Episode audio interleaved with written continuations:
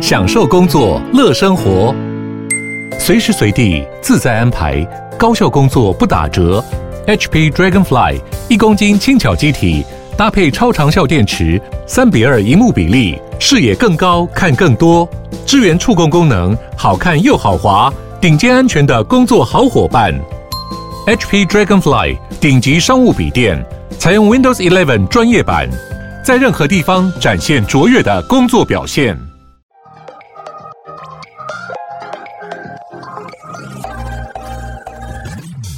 想了解经营电商的美感吗？让各界电商领域专家把最精华的实战经验说给你听。电商原来是这样，陪你一起创造巨额营收。大家好，我是林科威，我是一方。今天很高兴邀请到毛小爱的创办人兼 CEO 陈思璇来到现场，来跟我们分享他的创业经验。那我们一起欢迎思璇。Hello，Hello，hello, 大家好，我是思璇 Candice，毛小爱的创办人兼 CEO。大家好。我觉得，因为真的刚刚一直在念那个毛小爱的英文，所以我觉得有点困难。我想要请真的就是 CEO 来念一下，就是 教一下大家发音，你好不好？毛小爱的英文其实是 fluff，那其实是来自 love 跟 fluff，就是毛毛的爱的意思，就是毛小爱，就是 translate。翻译成 fluff，因为我刚才 fluff 这个东西有点难念，可能我我今天早上起来太早了，所以有点念不出来。没事没事，我们取的名字取太难了。对对对，好，没关系。那先请思璇介绍一下自己。我现在是毛小爱的创办人跟 CEO。那毛小爱其实是一个宠物照顾的媒合平台，那上面有非常多，在现在大概有一千多万的宠物保姆在平台上面接 case。我们是协助媒合有人需要照顾猫猫狗狗，可以很轻松的在平台上面找到人帮忙照顾自己的猫猫狗狗。那我们最不一样的地方是，我们可以很轻松用 app 的方式，有点像 Airbnb 或者 Uber 就可以轻松找到。那这些人其实都是跟自己一样有养宠物、爱动物的人。哎、欸，那我就想问一下，就是你爱宠物吗？嗯，这个问题问的很好。对，答案是 Of course。Okay. 如果每天在那个经营宠物相关，如果不爱宠物的话，好像会蛮痛苦的。对啊，对啊，我现在很开心，每天都可以碰到好多猫猫狗狗。那你的爱法是真的就是你是从以前就开始饲养所谓的猫狗吗？还是你是任何宠物都很喜欢？我是从很小的时候就养那种小动物，像小仓鼠、小狗狗、猫猫、兔兔，就从小越来越小开始，然后后来长大，自己一个人在美国的时候就自己养了狗狗，然后美国的家庭也有养猫咪，所以就一直以来人生都有猫猫狗狗在身边。那我创这个业其实主要是为我的狗，其实他是真正的 CEO，他名字叫做 Sky，为了他创了这个业，就是为了解决你可能在如果是。离开他身边的时候，希望有人可以协助照顾他吗？对，主要是为了解决我自己的问题啦，嗯、自己跟狗狗的问题。因为之前我就是在美国生活的时候是一个人生活，那我自己养了狗狗，要找人帮忙其实很麻烦，我都是拜托室友啊或是朋友帮忙，嗯、然后到最后其实会很不好意思，那每次都要带礼物回来。那最后我就是从 Google 上面找到一个一个 App，可以附近找。旁边附近养猫猫狗狗的人可以帮忙的一种一个 app，所以把才把这个 idea 想要带来台湾啦。所以等于说，就还是找到一个痛点，就是好像如果说我们真的出国，或者我们真的可能出远门，然后没有人照顾我们的宠物，所以你是希望宠物也有一个类似家或者类似一个爱护它的人去陪伴它嘛？对不对？对对，就像我一样，可以像家人一样照顾它的这个人，所以我们才想说用宠物保姆的方法来做切入。好，那蛮好奇，因为你从开始经营 Fluff 猫小爱之前呢，你是经营一个台湾火龙果的饮料 的一个店，那还蛮好奇，就是当时怎么会辗转变成就是现在的那个经营呢？之前做 Pink Manna Juice Bar 就我第一个火龙果汁的品牌是在 LA 卖的，因为我很在加州生活很长的一段时间，然后自己的背景也是 CPG，就是算是包装食品业。包装食品业的背景，因为以前在百事企业工作的时候，不喜欢那边的文化，然后也觉得创造很多 packaging waste，就是会很多包装上面的浪费，然后食物浪费，然后食物可能也没有那么健康。我不会讲百事坏话，多利多是很好吃，但是那时候希望想要做的事是一个环保，个人的价值观，希望可以做一个环保饮料品牌，然后加上又很爱台湾，想把台湾的东西带到美国，所以就刚好在夜市看到火龙果汁，然后那时候辞职又在想找新的 idea，看火龙果汁觉得很好喝。然后又觉得很漂亮很美，美国人一定会喜欢，就把这个 idea 带到美国，就是 LA 那边，然后就创了一个全部包装都是用回收玻璃瓶做的火龙果汁，玻璃瓶回收玻璃瓶做的一个火龙果汁的品牌。嗯、那一罐饮料就卖一个十块美金，就大家也会买，所以就是很 很很很赞的一个 business model，做只要一块，然后卖可以卖十块，所以是一个非常好的 profit margin。应该是火龙果在那边很很少见，所以他们会觉得说是一个很特别的东西。对他们就很特别，然后又是一个很漂亮粉红色的一个饮料，它就是很文青、很美，然后可以打卡，所以就做起来了。之后做起来之后，把最后过了两年内一年半了，大概约一年半的时候就决定把公司卖掉，因为那时候我们其实进了蛮多超市，像什么 L One，很多 LA 的超商超市、健康的超商都有进，那在餐厅很多都有卖。那那时候到一个点是我们。我那时候个人遇到的一件事，就是我参加一个 PR 的活动，在 Glendale LA 一个很算蛮高级的 mall 的一个活动，遇到了一个枪击案。嗯，对，然后那时候刚好扫射很盛行，其实现在还是很盛行。对，现在扫射 还是很盛行，很盛行。对，所以那时候刚好遇到了这件事情，然后我就记得我在车子后面发抖，然后很跑着在躲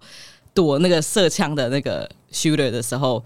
就很害怕，然后在想我人生。错过了什么？然后那时候在想，就是没有在台湾陪家人这件事情，嗯、所以觉得这创业在哪里都可以创。我也很爱台湾，然后我家人在这边，所以就决定放下那边所有东西，公司卖掉，全部搬回来台湾了。就这样，然后就在台湾就在找新的 idea、新的想法了。就是那时候自己带狗狗搬回来，就是遇就自己就遇到同样的问题，所以才决定创了 Fluff 猫小爱这个。哎，那时候大概是几年的时候？那时候我们是二零一七创，然后在二零一九年的时候卖掉，所以我大概是疫情前一点点的时候回来台湾的。哎、欸，那时候的共享经济是盛行的吗？那时候，那时候其实我就是看到共享经济在台湾起来了，嗯，因为台湾有时候会慢美国一点点，那共享经济也是那时候起来，看到很多 Uber 他们已经 fight 过了，Uber 或者 Airbnb 或者 Uber Eats 非常非常多共享，是这种 gig economy jobs，就是那些。因为 Uber Eats，因为 Foodpanda 有工作，很多很多这样子的人，然后很多这样子经济起来啊，就那时候看到觉得有机会，你就把宠物的也带过来。那时候宠物的保姆这一块，他们是怎么样解决这一块的问题的？大部分台湾的人会找亲朋好友帮忙，或是去宠物旅馆。我那时候没有办法找宠物旅馆，因为我的狗狗不喜欢关笼。那越来越喜欢把宠物当成毛小孩的人，其实很多年轻的族群把他们当做小孩，就不会希望把他们关在笼子里，所以对他们来说是不是最好的选择？那找亲朋好友，很多住北漂的也没有家人在身边可以帮忙，就是要一直拜托朋友啦。有时候带给朋友的礼物也不如就找一个保姆了，因为找保姆的价钱其实非常亲民的，因为是透过共享啦。诶，那我想问一下，就是呃，你那时候在看台湾的共享经济，或者是现在在看台湾的共享经济，你有发现什么样的趋势吗？共享是越来越多啦，是什么？什么都共享，对，什么都可以共享了。从台湾自己政府就有做的 U Bike 到充电到停车位，因为我们看到他们那时候我们在做的时候，刚好停车位遇到了法规问题，也有办法解决，就觉得哇，是真的可以一步一步来，然后真的可以用共享方法让台湾往前进。因为我还是深深的认为，共享是一个让整个社会可以更好拉近贫富差距很好的一个方法。还有创造工作机会。你刚才讲的法规，大概可以跟我们解释一下，就是什么样的法规可能是跟台湾的政府有一些小抵触吗？呃，对，共享是一定都会遇到，像 Uber 跟 Airbnb 他们遇到的问题是，我是一个想要把我的空间共享出去的人，那我就被认定为一个业者，嗯，就是我是一个想把我的房间分租出去，但是我要一个民宿业的业者，要注册，或是我想要。有时间的时候开车载载人，那我就要是一个计程车司机等等这样子的法规是比较严格的，跟美国相对比起来，共享的猫在台湾要做一些小调整，就是需要跟因为台湾的法规跟美国法规毕竟不一样，是比较 black and white，并不是像美国这样子，呃，他会给你一点空，他是你做了然后才去立法的这样子的 style。台湾不是，是 black and white，所以当初我们遇到法规挑战，其实是我们的这些共享，比如我这些爱动物的人，我们本来台湾就有一种找朋友互相帮忙的文化，那都会送礼物。那这样子其实送礼物或是给一点小红包，都会把你认定为是一个宠物旅馆业者。那这样子其实我非常，我们就发现这个法规其实有点死的，等于是我帮亲朋好友帮忙照顾，他给我一个红包，我也是宠物旅馆。那这样子就让我们没有办法继续。就卡住了，我们那时候就是卡这个法规，嗯、所以我们其实做了蛮长的时间，想要突破这件事情。当然了，就要花一点时间，然后我们要说一些、嗯、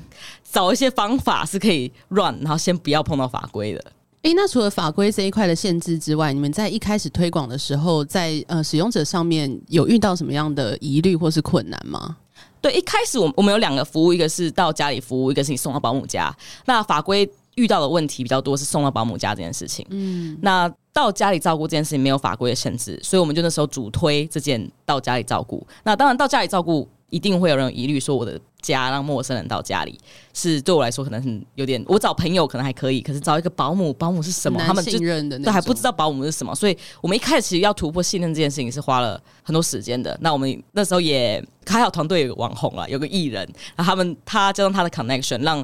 很多网红。愿意体验我们的服务，然后让一些值得信任、指标性人物体验我们的服务，分享之后，会比较多人会愿意相信。至少觉得哦，这些人都用过了。那最重要、最终、最终还是自己的朋友用过。其实有朋友用过，人家到到府过来照顾我家的猫，因为有很大问题是猫咪根本没有办法出门，所以很大很大的 TA 就是。这样子来的猫咪没有办法出门，他们唯一的方法也只有只能找朋友来。那朋友没有办法来的时候，他们真的不知道怎么办。所以我们那时候切点就从这个开始切进去，没有法规限制，然后又真的有很大的市场痛点。所以我们大部分的用户现在百分之七十其实是猫咪。哎、欸，我刚刚有听到一个蛮特别的，就是你们呃初始团队还有刚开始的创建团队有一个可能是网红，那你会建议说？应该不能说每一个人创业都可以找到网红啦，但是就是一开始的推广你是怎么去计划的？其实之前我就拿我美国做饮料公司的 model 把它套回来台湾，是算是一个很有技巧的操作，那也是一个有意义的操作。就是你做任何事情创业是有 social impact 的，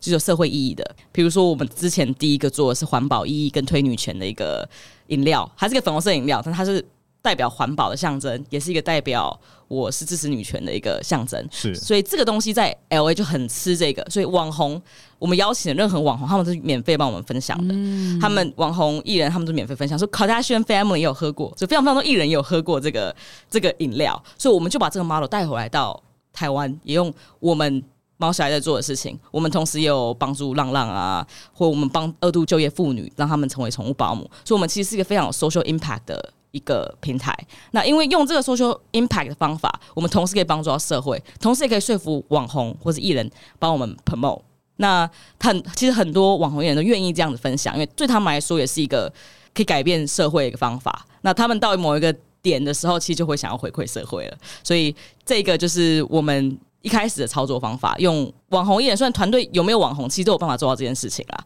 就是我们。完全是靠他的 network，他的 network 只让我们起来一点，但是有了他的 network 起来一点，我们自己可以说服其他网红，我们的、嗯、我们带来的社会意义，他们其实都很愿意分享。那平常一个网红的文章可能就要十万、二十万，Yeah. 但是你用做一个有社会意义的东西，他们不管是 discount 或是免费帮你分享，都很愿意这样帮忙 support。所以等于说，如果是我们听众，你会建议他就是做一些有社会意义的一些，不管是产品，可能在这一块有一点小小琢磨，可能就会得到比较免费的 promotion。这样对，其实是任何人都会很愿意想要分享对社会有意义的东西。那这样子其实是一个好的循循环了。这些人可以帮忙 promote，free promote，或是你自己也做了一个对社会有帮助的事情。这个是我非常非常支持的社会创新的概念。了解。那刚刚有提到，就是呃，猫狗除了到府服务之外，然后也可以把猫狗送到保姆家。嗯、那除了这两块之外，是不是也有其他的服务也可以跟我们分享一下？就是像美容、洗澡啊、陪伴啊等等的这些服务。嗯、呃，对，因为我们一开始 launch 没多久之后，又要 COVID nineteen，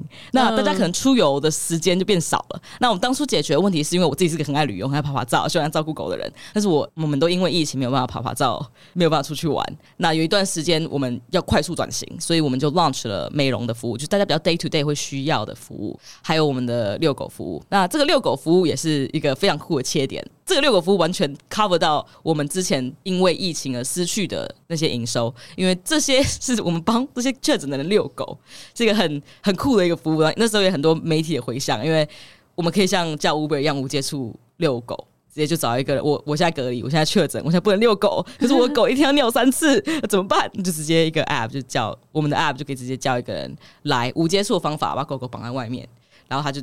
app 就可以看到他来来了，把狗狗带走，然后把它。去遛，然后遛带回来，然后带回来，然后尿了几次，然后便了几次，然后带回来之后，App 再通知说，哦，尿完了 这样子，所以就是像就是像 Uber 送餐的感觉，所以这个服务就在我们疫情中的时候有做起来的一个，就是为什么在疫情中还是保持成长，就是我们做很大的转变，很多 pivot 就在疫情中还可以持续的做下去。哎，那现在就是疫情比较趋缓了，还是会有这种遛狗的。呃需求吗？对，就是因为这样子，他们认识了我们，嗯，所以现在他们可能出远门的时候就会用我们的技术服务，哦、或者偶尔还是加班的时候会使用我们的遛狗服务，请他们帮忙来遛个狗、上个厕所。所以就是因为这样子的切点，然后让之前认识了我们，好有趣啊、哦！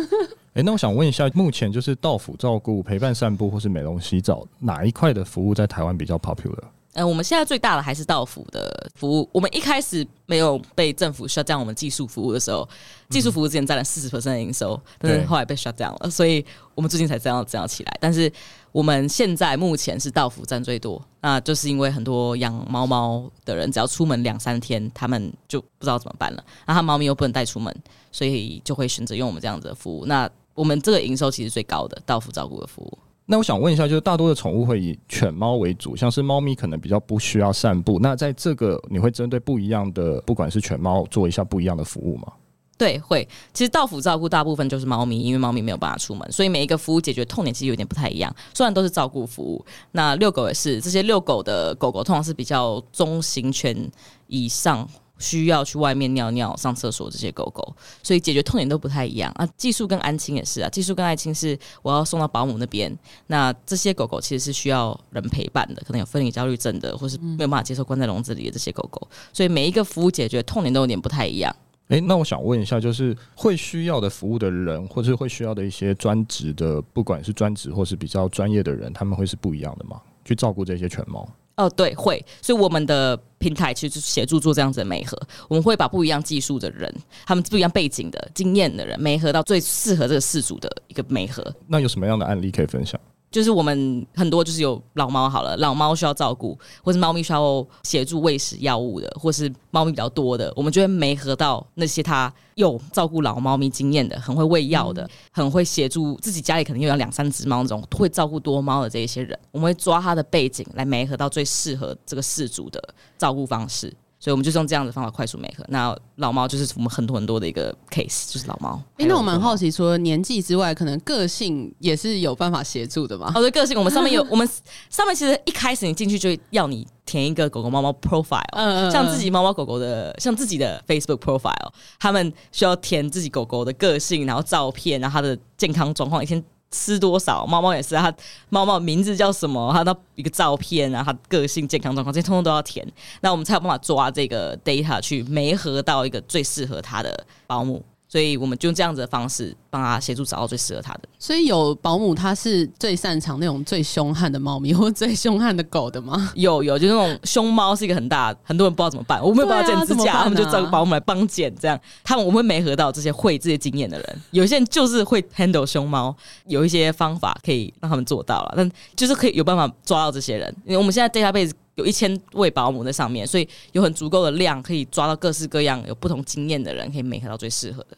诶，那平台其实最重要的就是呃买卖的双方的一些所谓的评价等等。那这样子在这个系统里会有这样子的一个评价系统吗？对，其实我们很常访问用户，用户最喜欢的其中一个 feature 就是它的这个我们评价系统，很直接可以看得出来这个保姆他照顾其他猫猫狗狗其他用户的体验，可以看得出来，完全可以看得出来，他们写的非常仔细。这个保姆怎么样贴心的照顾我家的猫猫，怎么样贴心照顾我家的狗狗，通通都会写出来，所以他们很喜欢这个评价系统。哎，那成为宠物保姆有什么样的门槛，或者你们怎么去筛选这个人选呢？呃，我们其实都会做基本的训练跟审核，就是他要知道怎么样提供一个到府照顾的服务，或是他来我家技术安亲的话要怎么样照顾，还有遛狗要注意什么安全等等，这些都一系列的 training videos 是上线上影片可以看。那我们会一定会认证，他一定自己要有养过或者照顾过猫猫狗狗的经验，他才有办法申请。很爱很爱动物的这些人可能没有照顾过的，如果他要去收容所中途或者当志工的经验，我们也会我们也会让他进来申请看看了，所以他是也有机会。成为宠物保姆的，然后他就是一定要通过我们考试，就是我们有一个一百题的考试，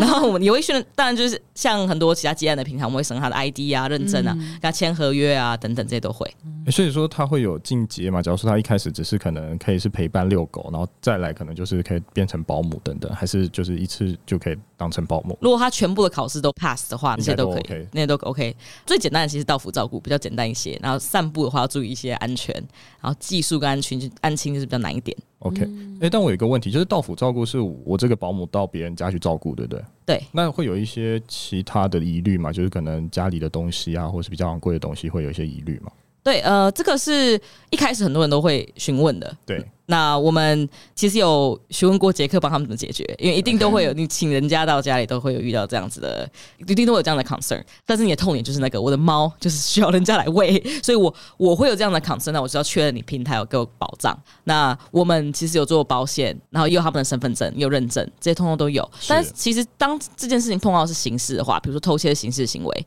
那我们其实是一定要找警方协助的，因为这件事是刑事，所以任何民事的东西我们都通通可以处理。所以任何意外 damage，我们可以协助帮忙，然后可以解决。一定会有我们有他们的身份证字号，在身份所有的身份证资料，所以有任何问题的话，我们都可以提供给警方等等。但目前到现在为止都没有发生过。使用者好像也还觉得 OK，也很评价看起来很好，朋友用过就觉得 OK 了。OK，、嗯、那我想问一下，就目前有什么样的行销方式在今天的市场下可以持续的成长？我们最好的行销方式其实是透过 Google Search 跟 SEO，这是我们发现最有效的方法。只是百分之六十用户是来自 Search，那百分之四十是来自朋友介绍、亲友介绍来使用我们的。所以我们其实很 focus 在做 SEO 跟 Google Ads，网红这些只是协助让我们曝光而已。嗯，但最重要是他们有需求的时候会去上网找怎么解决。所以等于说基本功应该打得很好嘛，对不对？对，就是 SEO 做好，对，就是布洛格 SEO 做好。哎、欸，那你们团队是有工程师吗？还是有我们团队工程师？了解。那目前就是把基本功做好，然后再持持续的去推广。对，基本功做好，那其实很自然的，就算我们现在广告全部 shut down 好了，也会有流量进来，因为 SEO 做好，那他们有需求就会找到你。那目前有其他的宠物保姆服务，那想要了解说，你们觉得呃毛小爱在就是市场上有什么样的优势？嗯，因为我其实我之前也是有用别的平台找人帮忙照顾狗狗，或在上面接案，我都有做过。那我是因为那时候发生意外，然后还有保姆呃使用者的品质很不一。然后可能狗狗来的非常非常凶，会咬人，然后我被咬受伤，没有人照顾，反正没有人来，没有保险，没有保障。那发生这样子的问题之后，我想说，哦，我们的平台一定要有办法提供 quality 一致的保姆服务，他叫来的保姆都是一样的 quality。然后如果发生任何问题，我保有办法保障双方。所以这件事情对我们来说很重要，就他的体验是要很好的。他从叫保姆流程到任何问题，都会有一个小帮手来帮忙。那也有意外或任何问题，我们也会有保险。我们现在跟国泰保险合作，也会有保险 cover。到两方，如果真的有紧急状况，我们还要跟兽医合作，所以是一个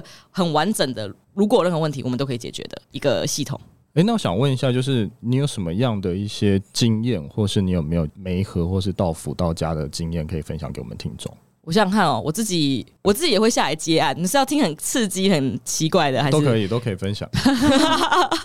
有很奇怪啊，我们接过有一个狐狸要洗澡。很奇怪，特别都有狐狸、小猪，还有我们前几天接到乌龟鸡、无骨鸡、无骨鸡、无骨鸡，它 需要人家道府照顾，需要等下道府帮忙喂饲料。那无骨鸡吃什么？无骨鸡 吃饲料，吃饲料，吃饲料，这是比较奇怪、extreme 的状况。那道府大部分我们就是。顶多最常遇到的是猫咪躲起来，猫咪很喜欢躲起来，就这样而已。你找不到它，找不到它。然后，可是我们又我们的 SOP 是一定要回报猫咪的心情 给主人，心情。猫咪现在状况怎么样？猫咪现在开心吗，猫咪现在怎么样？就一定要回报。所以他们很好笑，有时候保姆就会要想办法找到猫咪，要确认他们的状况，确认他们健康，确认他们没问题，然后他们就花很多时间找猫咪。只是有时候会遇到的问题啊，还蛮可爱的。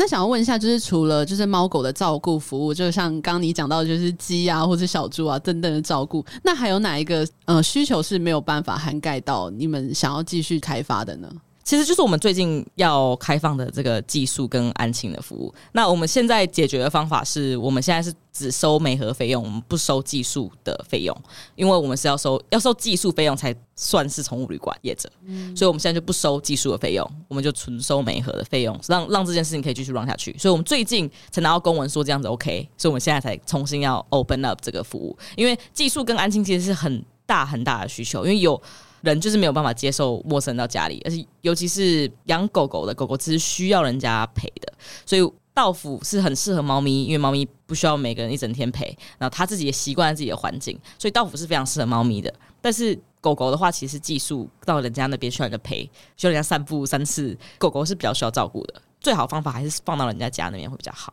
那我们现在重新开放这个服务，其实很期待，就是我们很想要把这件事情加入我们的 roadmap 里面。因为我自己的狗狗就是需要人家陪，就是需、嗯、需要放人家家。那我自己也被逼的一定要用到府服务，所以我自己也想很想要解决这个问题很久了。所以现在终于突破法规，是非常非常开心、非常期待一件事情。哎，那方便分享你们是怎么突破这个限制，然后到走到现在呢？哦，对，好，所以我们一开始就跟其他做共享的前辈请教，说怎么做，他们很可爱，就说直接做，直接做了，然后再看。就想办法解决就好了。然后说我们真的直接做了，一开始我们就直接让直接做，可那时候还没有做大，所以说没有做大的时候反而没有什么问题。以新闻报道、媒体什么的，就开始一堆人来找麻烦了。那一开始我们就用很简单，我们就卖食物，不收服务费用，技术就不收费。但是我们要包装，包装的很复杂，所以使用者其实看了也看不太懂。我们有一个很奇怪的名字，叫什么客栈。那我我哪知道客栈什么意思？所以那时候其实用很绕了很多方法才有办法让出的服务，但是其实没有真的很难让使用者体验很好。所以那时候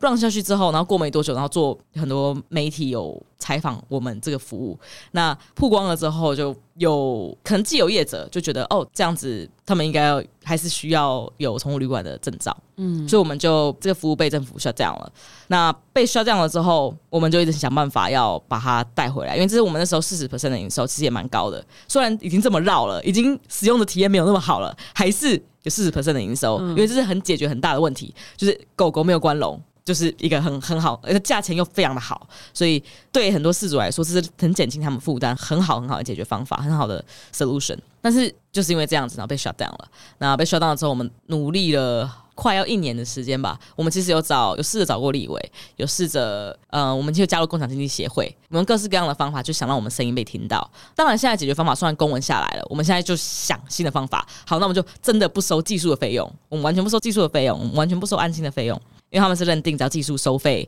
狗狗在你家，然后又你收费，就是宠物旅馆嘛。那我们就不收费，我们就直接丢一个不不收费的服务，就直接只收每盒费用就好了。诶、欸，那我想问一下，就是为什么当时不想要直接就是去请一个宠物旅馆的 license 吗？还是宠物旅馆它只能在某一个地方去做营业，它不能是在类似在线上营业等等的一个状况？对，也是一样这样子的问题，有点像共享停车位遇到的，就是每一个共享停车位都要是一个停车场。这样其实有点难的，因为我们现在，因为它有是地点的限制，它地点的限制在要一楼，然后马路宽要多少，然后地点要多大，那这样子其实是会有点困难，让这些每个个人的个体户申请到这个证照的。了解。好，那我们知道就是 Kenneth 刚从美国回来是去募资，那想要分享一下就是你们目前募资的这一块的计划。嗯，我们其实募资就是希望可以扩张到全台湾，还有加上 Beta Launch Tokyo，我很想要去。东京的市场，东京市场其实也很大。那台湾现在我们要推这个新的这个技术的服务了，所以我们这一轮募资就打算要让让我们产品更好更好用，我们要加一个 Web 的版，让我们预定可以更方便，嗯、然后同时推我们的 Referral 跟 SEO，就把它做更大。那做到我们的营收目标之后，我们就打算去东京了。所以这一轮募两百万美金是打算做这样子的计划。那现在大概募了三分之一，见了一些美国的对台湾很有兴趣的投资人，对亚洲、东南亚很有兴趣的投资人。我们是东南亚、东北亚，因为我们希望 eventually 我们最后东北亚跟东南亚都希望可以走到。那我们去美国找到这些投资，是对亚洲有兴趣的。嗯，那同时也是也有跟我们之前我之前在美国用的那个平台。做 Rover，我们有过去那边跟他们开一个会，他们的 M&A team 啦，现在还不希望被他们收购，但是可能会找他们投资。我们现在只是在跟他们聊，谈谈看，因为我之前就是被他们 inspire，所以才创这个，哦、所以不知道后来未来的方向怎么样。但是现在他们现在有在谈一些合作，所以蛮嗨的。好，我了解，期待，期待，非常期待。那最后想问，就是毛孩经济的成长快速，那目前毛小爱有什么样的计划，或是有想要开发什么其他的业务吗？嗯，我们其实就是希望可以做到一个很方便又很有爱的一个宠物照顾平台，就这么简单，很方便又有爱。然后同时又帮助到人，这些科技产品可以帮助到人，也可以帮助到动物。那我们只要 follow 这样的初衷，我们就会继续往前，可以增加类似的服务，像美容、洗澡跟散步这些都是。那我们现在看到就是技术万金，大家出国需要照顾了，那可能也会有一些长期带养的服务。所以我们还有怎么增加中途的服务，这些都是跟我们初衷有相关的，跟毛小孩经济有关系的。那我们发展到一定的程度，我们就会想把这个宠物服务的整合带到另外一个国家，然后继续扩张，然后帮助到更多的人跟动物，然后让宠物照顾可以不再是个负担，可以很简单、很方便，然后价钱也是自己都可以负担的。好，今天非常高兴邀请到毛小爱的创办人思璇 Candice 来到现场来跟我们分享创办毛小爱的经验。那谢谢他，谢谢，谢谢，谢谢，谢谢你们，谢谢，拜拜，拜拜。拜拜。